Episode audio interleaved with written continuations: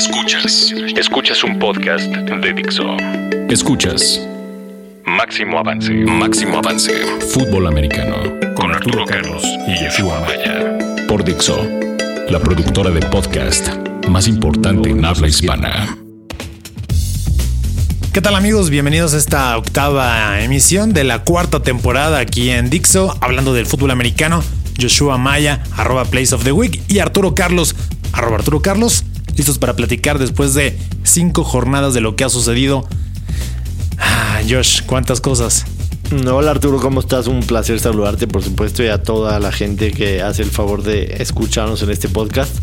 La verdad sí, este, me parece que cinco semanas son suficientes ya para tener un panorama general de lo que va en la NFL, en el cual destacar que tenemos seis equipos invictos, eh, tres por cada una de las conferencias, y tenemos también un equipo que no ha ganado en los Leones de Detroit, que sin duda alguna eh, tiene que ser una, una decepción más por, por, lo que vimos ayer, más, más por la forma que, que el fondo, ¿no? El fondo de estar este 0-5 sin duda es pesado, pero, pero las formas, como, como lo vimos ayer, es este, lo que debe preocupar mucho en Detroit. A mí me extraña si, este, no esperaba verlos en el fondo, más sin embargo, como, como te lo había dicho yo en, en las previas que hicimos, no esperaba mucho este Detroit. Para mí, Matthew Stafford es este, un coreback muy este, sobrevaluado. Y por supuesto en las laterales no tienen como que un staff de cocheo que les pueda ayudar demasiado, pero ya lo analizaremos a fondo. Así es. Y, y, lo que son las cosas, eh, incluso si los gigantes hubiesen perdido contra San Francisco, tendríamos muchísimos equipos eh, con marca de 2 y 3, con muchas cosas que definir. Poco a poco empieza a tomar eh, pues sentido todo esto. Y ya mencionabas a los invictos, pero ¿qué te parece si iniciamos negativos, no? Entre los que van eh, de capa caída, yo eh, veo a, a, dos equipos que, que llaman la atención en ese sentido. Tanto Detroit como los Ravens, ¿no? Dos equipos que, que, podrían representar mucho mejores cosas. Es cierto, no se le veía tan buena, eh, pues tan buenos pronósticos a los Lions, pero tampoco era para que estuvieran 0-5 con siendo el peor equipo de toda la liga. Sí, sí, en eso estoy totalmente de acuerdo. Yo creo que, que, que no sé si, si, si, Detroit entra en, en, la casilla de llamarlo eh, la, decepción de la temporada. Eh, me parece que, que no. Eh, sinceramente, este, no, no es un equipo en el que esperabas mucho de ellos y, y ahorita este, van con, con marca de 0-5. O sea, sinceramente, no, no, no esperaba tanto de, de, Detroit como para llamarlo una decepción. Eh, por supuesto, creo que hay equipos que, para llamarlos decepción tenías que haber esperado mucho de ellos y, no, lo están haciendo. En, eh, hable, hablemos de, equipos de la Liga Americana. Número uno, lo, los Ravens de Baltimore. Pierden ayer en, en su casa 30-33 en contra de los Cleveland Browns a quienes no habían eh, quienes no habían derrotado a los Ravens en Baltimore desde el 2007 uh -huh. y, y, de nuevo regreso las formas. O sea es increíble que Josh McCown vaya a Baltimore y les haga 457 yardas. Evidentemente este equipo sufre de problemas graves defensivos desde la salida de Ray Lewis esa defensa bajó demasiado por también supuesto, sin la, Terrell Sox sí, ¿no? la lesión de Terrell Sox y una secundaria que ya desde el año pasado traía serios problemas y al parecer no hicieron lo suficiente. De hecho, si no fuera por Josh Kobe, estaríamos hablando de que los Ravens de Baltimore estarían también con marca de 0-5. Esa me parece una, una de las grandes decepciones. Otro equipo que me ha decepcionado brutalmente son los, este, los, los Tejanos de Houston. Uh -huh. Igual, la semana pasada enfrentaron a Matt Hasselback, un, un coreback que además de sus 40 años de edad, estuvo en el hospital el lunes en la noche, o sea, tres días antes de jugar. Este, martes y miércoles estuvo con suero y, y en realidad él no se sentía absolutamente nada bien.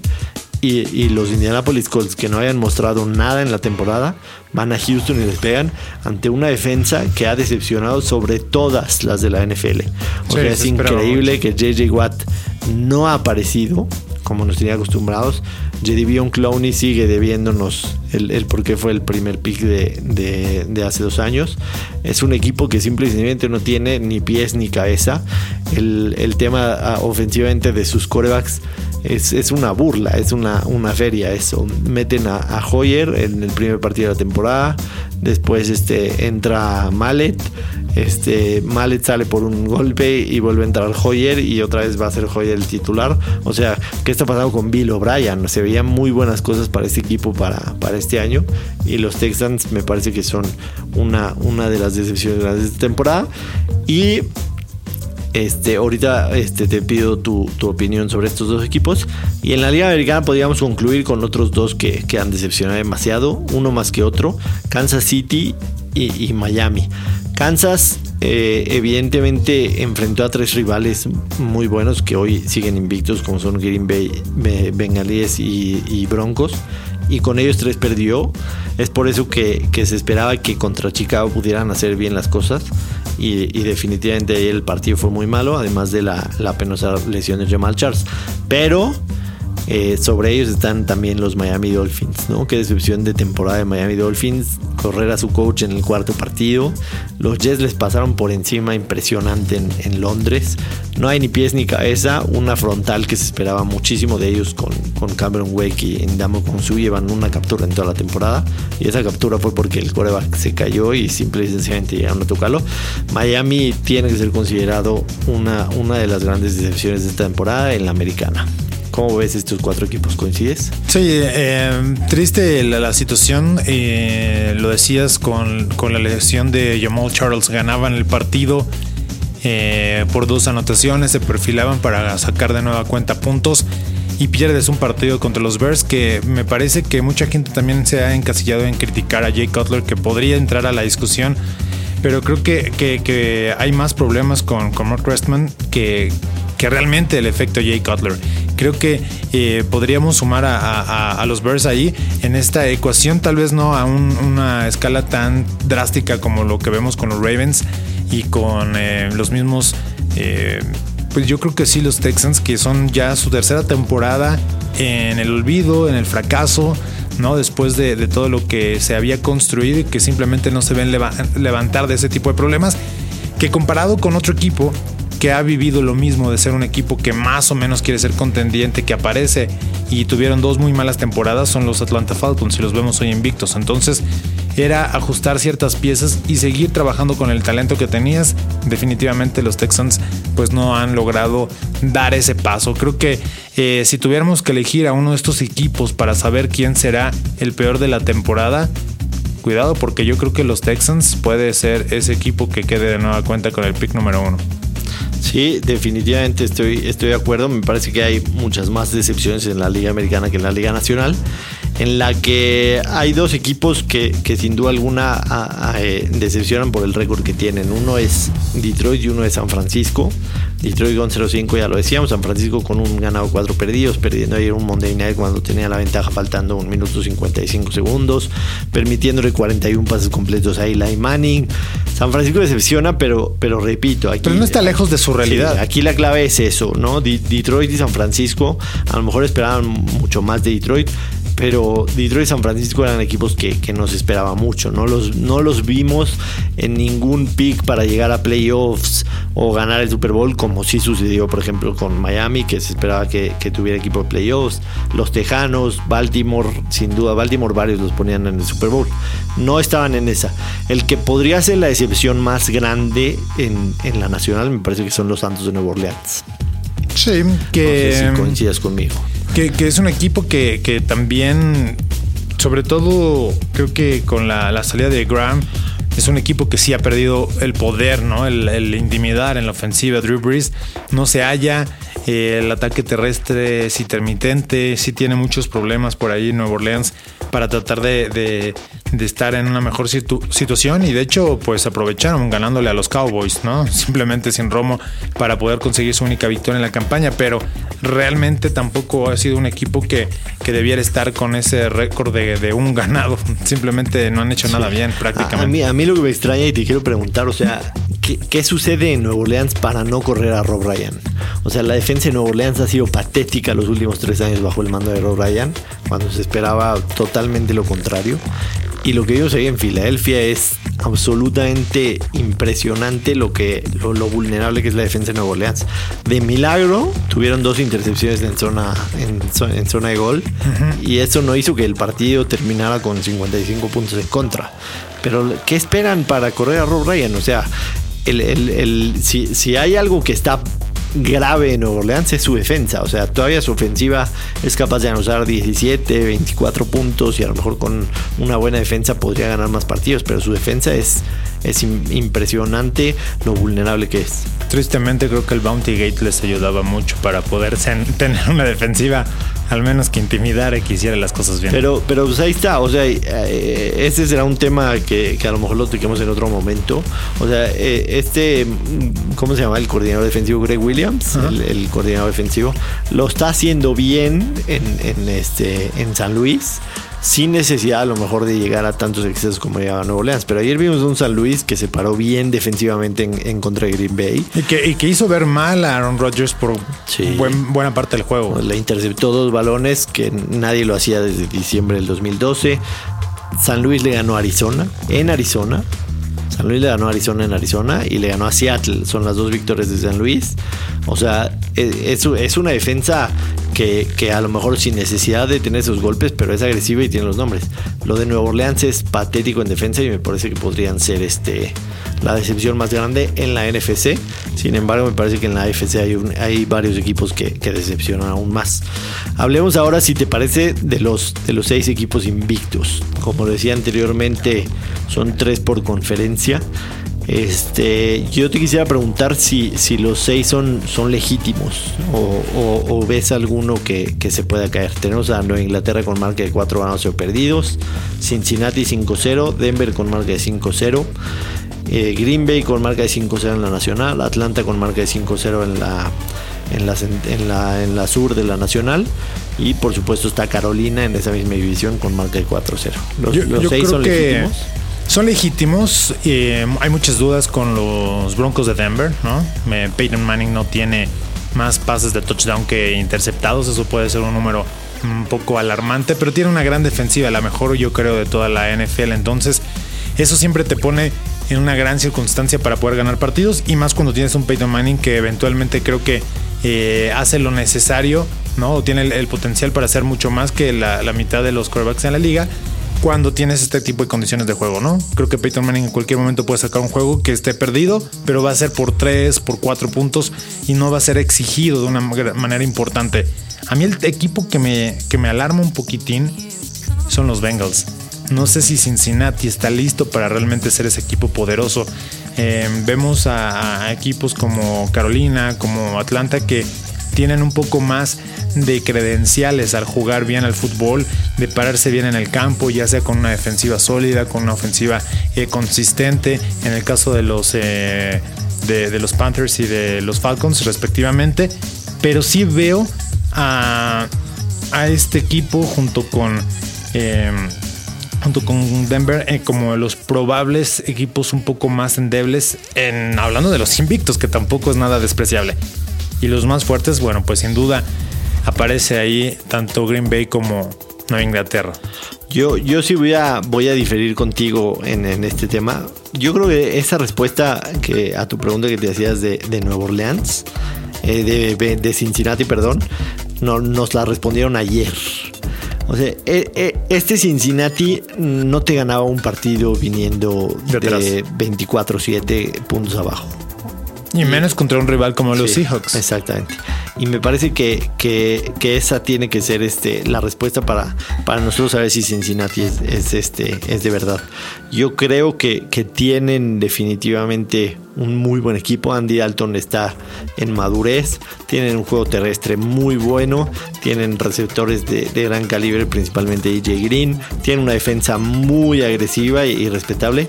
Incluso los podría poner como de los equipos más balanceados en toda la liga me parece que Cincinnati es legítimo, este, al igual que lo veo con Atlanta, por supuesto Green Bay. Carolina, Cam Newton nunca ha sido ni, ni va a ser ni, ni es de mi agrado pero me parece que, tienen con qué seguir acumulando victorias, o sea, no lo veo cayéndose a, Carolina.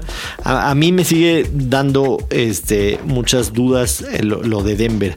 En la semana 1 le ganaron a, Baltimore 19-13 con, con, más este, dudas que, respuestas, digamos así. En la semana 2 eh, los Broncos le ganaron 31-24 a Kansas City gracias a un... Este, es un mero espejismo lo que ha hecho Denver. Un regalo de, Jamal Charles. O sea, estamos hablando que en la semana 1 contra un equipo que hoy tiene marca de 1-4. En la semana 2 contra otro equipo que hoy tiene marca de 1-4. En la semana 3 Denver le ganó a Detroit, un equipo que tiene marca de 0-5. O sea, hasta ahorita los rivales acumulados de Denver tienen marca de 2-13 hasta la semana 3. En la semana 4, Denver venció a perdón, pero estoy viendo, a Minnesota en un partido in extremis, 23-20. Minnesota, un equipo que tiene marca de 2-2 hoy. O sea, no le han ganado a ningún equipo con marca ganadora. Y el día de ayer sufrieron brutalmente con los Raiders y le ganaron gracias a una intercepción de Chris Harris. Peyton Manning se vio realmente mal. ¿Que este equipo va a pasar a los playoffs? Sí, porque tienen además un, calendario además del que, del, que llevamos ha sido extremadamente fácil, su calendario restante no les va a complicar nada y más que está en una división muy ganable. La próxima semana visitan a Cleveland. Pero esta defensiva es realmente temible. Sí, es buena. Definitivamente, definitivamente es ¿Tú ves una mejor defensiva que la de los Broncos? ¿En la, en la liga? defensiva que la de los Broncos, sí. Sí, me parece que le veo la de Cincinnati mejor veo la de Green Bay mejor. La de Green Bay es una defensa que está súper menospreciada, pero lo que están haciendo es excelente. Interceptaron cuatro pases a Nick Foles. Tenían este, la marca de mejor capturas en, toda la. En este, la defensiva de Carolina es mejor. Varias defensas. Yo, yo te digo. Yo la que pondría como mejor es la de los Rams, tal vez. Sí, pero sabemos que es un equipo unidimensional. Sí. Este, el, día en que, en que Denver enfrente a un equipo bien balanceado, llámese cualquiera de los cuatro, de los otros cinco equipos restantes que tienen invictos, o un equipo bien balanceado, como te decía antes, Denver va a perder. Denver va a perder. Denver no está al nivel de los otros cinco invictos. Totalmente de acuerdo. No es de los equipos que mereciera estar con, con marca invicta, pero no creo que vaya a ser tan fácil el, vencerlos. Como dices, sí, yo les veo unas 3, 4 derrotas en toda la temporada, que al final es un récord muy bueno. Y, y, además, eh, digo, no me queda duda que puedan perder el primer juego de playoffs si, si quedan en la ronda divisional directamente, pero yo creo que, que este equipo, aunque no tiene el el, tema de la ofensiva hoy resuelta, tiene mucho tiempo para corregirla. Entonces, si logras corregirlo al nivel que pueda llegar Peyton Manning, pero hablamos del ataque terrestre, hablamos de sus receptores, creo que, que, es un equipo que sin ser el, el gran contendiente puede estar eh, con, cosas interesantes lejos de, un Cincinnati. Por ejemplo, ayer eh, escuchaba las declaraciones por parte de Pete Carroll. Pete Carroll asume la culpa de la derrota. Obviamente Nunca va a ser fácil dejar en una diferencia de 17 puntos y uno culpar a tus jugadores o darle el crédito al rival. Me parece que va compartido entre errores de, de, pues cómo mandaron muchas jugadas, eh, cómo aflojaron incluso la defensiva, de, de estar trabajando en un esquema mucho más personal a, tratar de ceder en zona y que además es un equipo que no tiene eh, pases interceptados como lo había vivido en los dos años anteriores. Sí, pero igual, este, sinceramente sigo sin, sin comprártelo el tema de, de Denver. Me parece que si hablamos de legitimidad de los equipos. Vamos a, a ponerla al aire.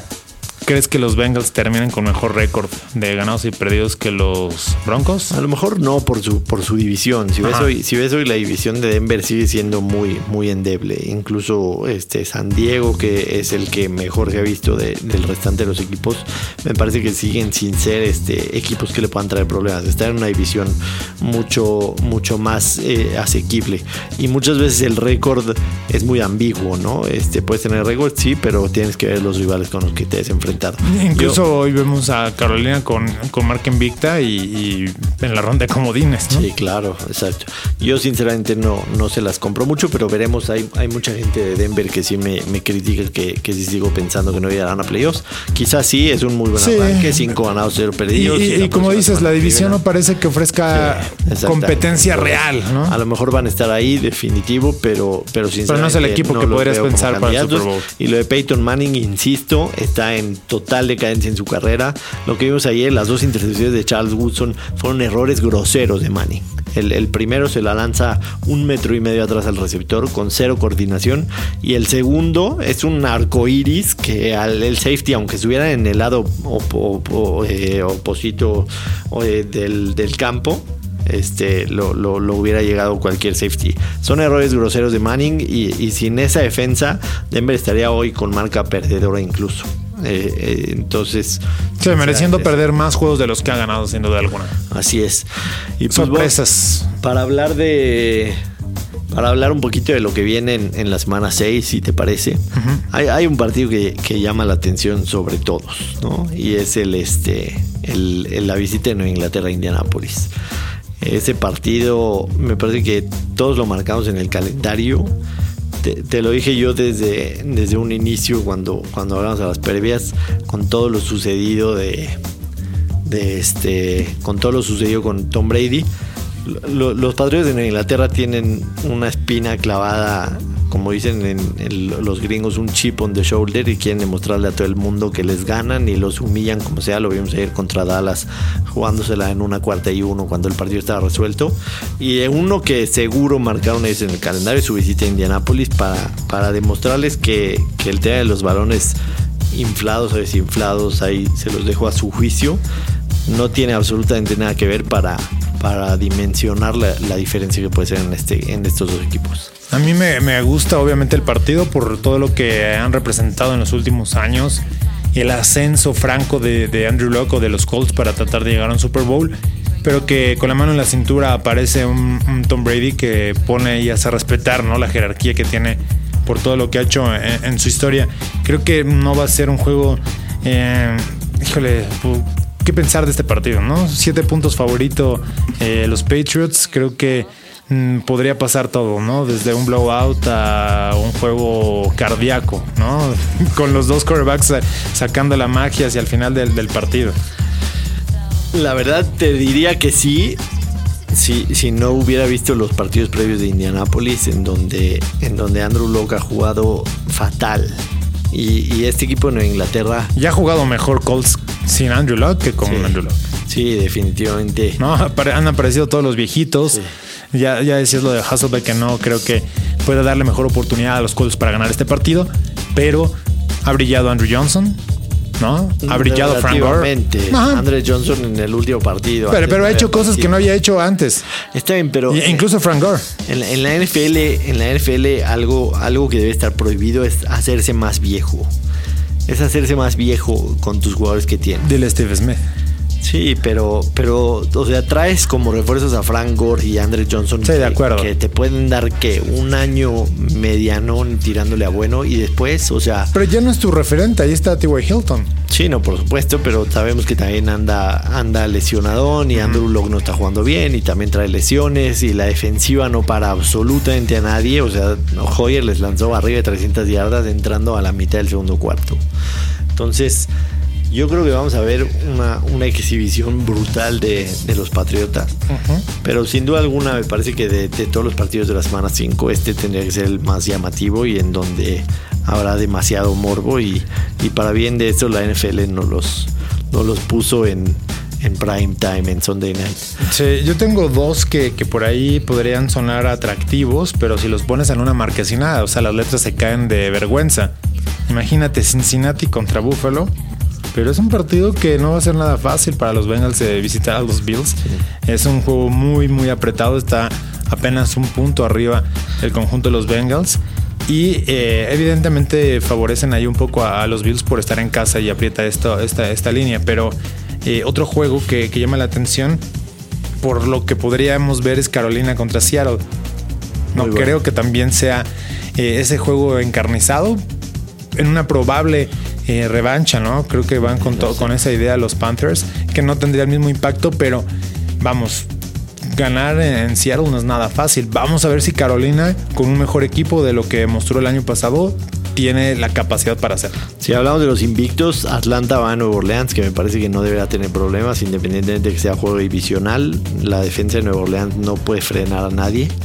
Otro de los invictos es Cincinnati, que como bien decías visita a Buffalo, que quizás se les pueda complicar un poco. Denver visita a Cleveland, yo creo que no deberían tener problemas, pero tampoco fácil no, no va a ser. La, defensa de Denver tendrá que tener un, buen partido. Este, Carolina que visita Seattle, complejo sin duda alguna. Y este, Green Bay recibe a San Diego, no deberá tener problemas. Y Nueva Inglaterra visita a Indianapolis, que para mí tampoco deberá tener problemas. Y el único que no ha ganado Detroit recibe a los Osos de Chicago en un partido divisional. En el papel, incluso y con, todo lo que hemos visto de Detroit, salen favoritos en las apuestas, pero, pero como están jugando, también creo que Chicago tiene posibilidades de que sigan con marca de cero ganados. Una semana tal vez poco atractiva, ¿no? Creo que no hay tan buenos juegos, aunque siempre será mejor que ver cualquier ¿no? menos del fútbol mexicano. Cualquier pueblo Jaguares. Sí, sin duda. Eso hasta con los ojos cerrados, bueno, hasta con la tele apagada. Pero fíjate que, que a mí me llama la atención el gigante Seagulls. Creo que ese juego. Pues se juegan ahí el liderato de la división, ¿no? Liderato de la división, eh, con lo que ha pasado con los Cowboys, este juego tiene una, una, importancia, una importancia muy, muy fuerte, sobre todo para los gigantes que tienen esta racha de tres victorias de manera consecutiva. podrían estar Enfrentas a Filadelfia y después enfrentas a Dallas, ¿no? Entonces creo que, que, este juego es muy muy importante para los dos equipos, sobre todo en lo que eventualmente será el criterio de desempate. No veo a, alguno de ellos eh, clasificando como equipo como bien junto con Dallas, solo pasará aparentemente el equipo eh, que resulte campeón de la división. Entonces este juego y todos los que tengan entre los cuatro equipos, porque los Redskins, quién sabe cómo también están ahí metidos en la pelea. Entonces, no sé que si tengan la profundidad, pero creo que Mm, esos, juegos que, tendrán los equipos en el este de la Nacional toda la temporada van a tener una es importantísima. Tomar la mayor ventaja posible en lo que regresa a Romo, ¿no? Porque cuando regresa, para mí, sin duda alguna, Dallas es el equipo favorito en esa división. Vamos a ver si les alcanza. Nosotros prácticamente llegando al final de esta emisión, Josh, y bueno, pues ya veremos cuál es el último equipo en quedar invicto. Así es, mi estimado Arturo un placer este, haber regresado a estos micrófonos después de dos semanas de ausencia y por aquí estaremos la próxima semana posterior a la, a la semana 6 de la NFL que esperemos nos deje muy buenas cosas. Así es, empieza a avanzar la NFL y tristemente ya hay una cuenta regresiva porque se nos va a acabar muy pronto esto ya en febrero. Así que nosotros nos vamos. Muchas gracias a Fede que estuvo en la producción. Joshua Maya, un saludo a Arturo Carlos. Gracias por escucharnos. Dixo presentó Máximo Avance con Arturo Carlos y Yeshua Maya.